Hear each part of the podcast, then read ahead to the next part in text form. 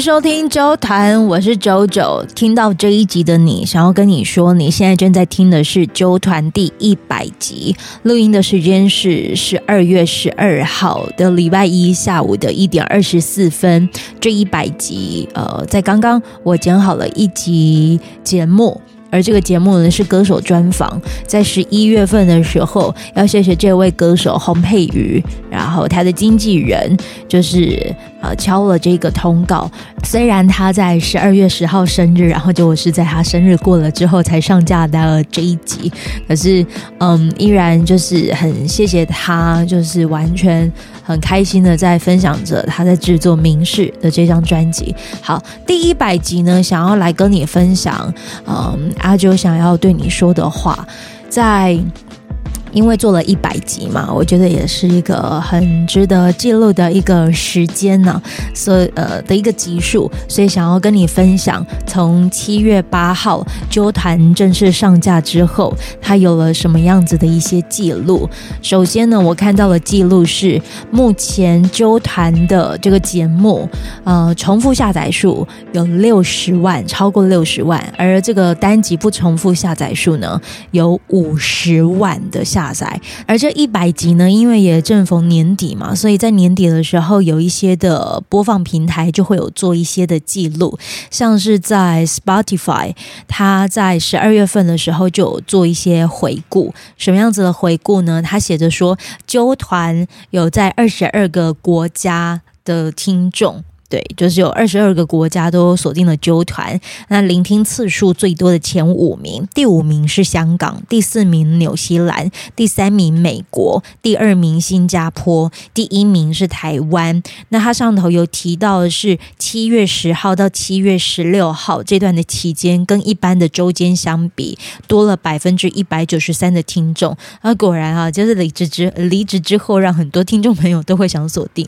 其中有几个的数据。也可以跟你分享，嗯，阿啾的啾团在 Podcast 呢，在全球的分享数排名是前百分之五。那其中听众朋友分享的方式，我自己蛮意外的，因为大部分的人做嗯 Podcast 的节目呢，大部分分享的比较多的，应该都会是 IG。可是你知道吗？我的 百分之五十一是其他，百分之二十六是直接连接，百分之十六才是 IG，百分之七是脸书。对，所以我是不知道说你们是用什么其他的管道与方式，就是分享了这个啾团。透过 Spotify 的数据也看到了，就是啾团荣登五百七十四位粉丝的最常听的 Podcast。那前五大最常听的 Podcast 呢，则是有一千四百六十五名。那前十大的话呢，则是两千零一十二名。谢谢这几千多名的听众。呃，这些都是很棒的记录。那当然，除了跟你分享这个记录之外呢，也很想要来念一封听众朋友的信。我觉得这一封信，它也是讲出了很多听众朋友的故事吧。这一封信呢，是在十月二十八号的时候，他写了一封 email 给阿啾这位的听众，他的呃标题写着“感谢你的离职勇气”，写着什么呢？Dear JoJo，好久不见！知道你离开电台是在我环岛的前几天，在脸书看到，同事们也都纷纷的赖我。其实，在年初的时候，呃，就不常听广播了，主要是身心灵太累，在开车通勤的路上是非常忙碌的我，唯一自己的时间。我会听一些不用闭上眼睛的冥想，调整心情，才有力气踏入办公室。但是在七点三十分的时候，一定会准时听你的新闻播报。电台对我而言，就只剩下这样而已了。二零二零年的五月开始伪单亲，到渐渐负荷不了家庭与工作，直到今年初开始装潢新房子，以及孩子的情绪大反击啊，这使得我崩溃了。我在四月份的时候申请了留职停薪，就再也没有听过广播。所以当我在七月份开着车带着两个孩子出发前往完成环岛的梦想的时候，我打开了 Podcast，听了你的七月八号毕业典礼，深深的被你的勇气震撼到。当下我了解你的无力感，好想不想要复职啊？改丢辞呈吧。好想不要再复职啊，改丢辞呈吧。他括号写着：“喂，我不像你，已经准备好了，不能冲动啊。”环岛回来之后，觉得自己当下的人生很完美，有漂亮的新家，美好的旅程。虽然这个美好的旅程是一打二开车环岛，真的很累，但是我很爱。趁着暑假，慢慢带着孩子做我以前上班时绝对没空陪伴的事。随着孩子开学步上轨道，我整个九月都在补过去十几年没有睡饱的睡眠。这样的生活算充实了吧？可是房贷很重，存款都投入了装潢，我也不想要只花老公的钱。女人啊，得要为自己打算。所以九月份呢，我就依着公司的规定送出了复职申请，在十一月份回去。随着时间越来越近了，我反而觉得好彷徨哦。我很喜欢公司的同事。我喜欢有工作，但我不喜欢我们的公司可能是这个压力蛮大的单位。当然，他括号又在注明着说，待过其他的一些部门，所以知道不同工却同酬的状况，那是我目前家庭与个人状况无法负荷的。本来依照公司的惯例，很有可能就是会调职到其他的部门，诶，但是却没有调到其他部门。而且我感激这半年的留职停薪，我的胃痛好了，十七年的荨麻疹也比较少发作。实在有点害怕回到整天与时间赛跑的日子，我会过成什么样子呢？我也利用这一段的时间，把我最钟爱的张学友先生九十一年至今的所有演唱会 DVD 仔细看完，回想起好多事啊，泪流了不少。记得自己曾经疯狂追星过，感谢这个，感谢张学友，他还能劈腿。嗯，当然不是那个的劈腿。年纪越大了，但学友哥的舞却越跳越好，他是有多努力啊？这也是一种激励。更感激阿周你的勇敢，让我知道我是可以开始思考自己有没有其他的可能，不然我还真的是会奴到永远呢。然后再继续把自己。然后再继续把自己搞垮与崩溃。这几年疫情让生活产生了非常大的变化，我知道我该勇敢走出门面对挑战，也该改掉先烦恼起来这一种坏习惯。搞不好回去工作之后，我又有新的人生也说不定。年过四十的女人没有特殊专长，还要顾小孩，在高雄应该没有几个公司想要。所以，如果要转换跑道，不见得个会更好。我只能先回到工作岗位。啊、手机老旧啊，我也需要钱买新手机啦，哈哈哈，哈。然后再思考下一步怎么走。你的 Podcast 我没有每集都听，但是因为你的几个访问，让我开始追踪了姜老师、贝壳小姐、黄大明。当然，也请原谅我以前围绕着孩子太孤陋寡闻，根本不会去追踪其他领域的人。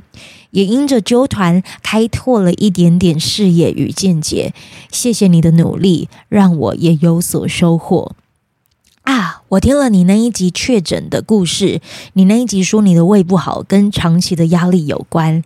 你看看没工作的我，我就再也没发作了。好好善待自己，用一些精油，做一点冥想。北中南奔波的你要顾好自己，我们才有精彩的节目可以听。我不跟你说加油了，因为你已经很加油。祝福你。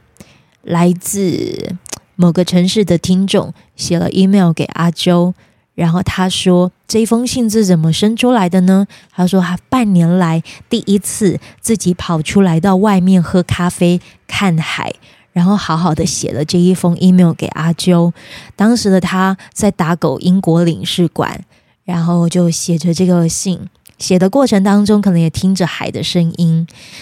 我那个时候很巧，因为他在写信给我寄出的当天，我去了金马宾馆，其实离他算非常的近。”我去了宾呃金马宾馆看了小花计划，然后我还记得在那个小花计划展呢，他写着说：二十一世纪最简单的迷路是我们找不到回家的路；上个世纪最伤的一颗心是有家归不得。这个世纪掉下来的第一滴眼泪，竟然是无家不得归。嗯，我觉得每一次在做。任何的工作，或者是在看任何的展出、展演，还是让自己静下心来，其实都只是在帮自己找心之所向吧。那我就也想起了自己在十一月份的时候，我要准备跟十一月告别，进入到十二月份。我有在脸书粉丝团上写着一篇嗯心得，我写着：“这个是我要过的日子吗？”嗯。我前一阵子真的好认真的在思考，我现在目前已经，嗯、经营了纠团这五个月，现在目前忙碌的日子真的是我要的日子吗？我在前阵子的访谈，然后遇到了一位受访者，他聊到了他的创业这件事情，就提出了这个问句，问问自己，在创业的过程中，这真的是自己要过的日子吗？我把这个问句放在心上好几天哦。如果真的要说十一月份有发生哪一些事情，最让阿啾印象深刻的，其实就是某一天阿啾坐在高铁的售票处两个小时这一件事吧。那个时候的我去台北出差，然后在八点零四分，印象好深刻。我走出了那个高铁，我不知道我能去哪。对，你当然会想着阿啾，你可以回家啊。但不知道为什么，因为知道自己是很疲倦的、很疲累的，不见得能够有足够的力气去面对家人可能丢、可能将会丢出的各种提问，还是说你也不想要自己摆着臭脸给他们看？但你真的就是累啊，你也不想要解释。我因为不想要让自己处在一个呃，进入到一个环境是让自己很像是坏人的环境，我顿时不知道我能去哪里。然后就在高铁站东晃西晃，我晃了两个小时。我知道那一刻自己说不上来为什么，应该就是发作了。对，虽然我不知道是发作了什么，但是我的身体是不由自主的，没有办法控制。最后我怎么样子安顿自己那个很焦虑恐慌的状态呢？我在九点多的时候，晚上九点多订了一间饭店。我让自己没有回家，我跟家里的人说我还在出差，所以隔天才回家。但当天的我其实人已经在高雄，住了一间我很喜欢的饭店 Hotel Dua，然后就一个人。那是我找到属于自己的地方的方式。可能很多人都只看到我们因着工作，于是需要投资的成本。可是对于内容创作者，那一些没有办法报账的成本，其实还有修复身心的成本。这个是我选择的路，对，因为在当下体制内，我当然是需要呼吸嘛，所以我需要离开。可是我觉得，在下半年，我为我自己做的最努力的事情，就是找到属于自己的地方。安排为自己，就是我自己是有能力进到饭店里面，就是短短短暂的休息。这是我为我自己呃找到属于自己的地方的方式。你找到的地方有可能是上厕所二十分钟，有可能是坐公车站一个小时，有可能是待着厨房的九十分钟。没有人找得到你的地方，又或者是你自己能控制、能选择的地方，那个就是属于自己的地方。我在今年的时候呢，关于拥有属于自己的地方这样的意念，其实是特别特别强烈的，也会去思考着关于嗯、对家的渴望跟想象。我在思考的是，那个是一个我的的这样的一个声明，也不需要等人给，我们不需要欠谁。对，对，对于家，我的想法是这样。当然，每个人对于家的想法是不同。可是，拥有属于自己的地方这意念，我非常非常的坚定。呃，我在为了这样子一个意念，我知道其实也付出了不少，牺牲了不少。当然，我也没有就是不看见自己其实拥有的很多很多很多，真的不少。所以呢，我借由这第一百集，想要嗯、跟所有有在听啾团的人说，谢谢你。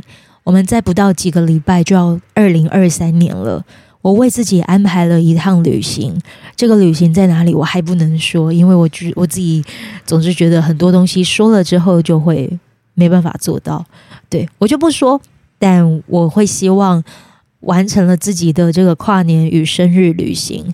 而再过几个礼拜就要二零二三年了，你真的要说自由工作者有多自由吗？也许有，对，我觉得我的心是很自由的，身体真的是一直吃不消，因为我为自己安排了好多工作，也很珍惜各种就是愿意给我机会的人，因为自己太有野心，所以前六个月我自己知道很难休息，纵使可能只是短暂的，但真的很难，就是完整的休息。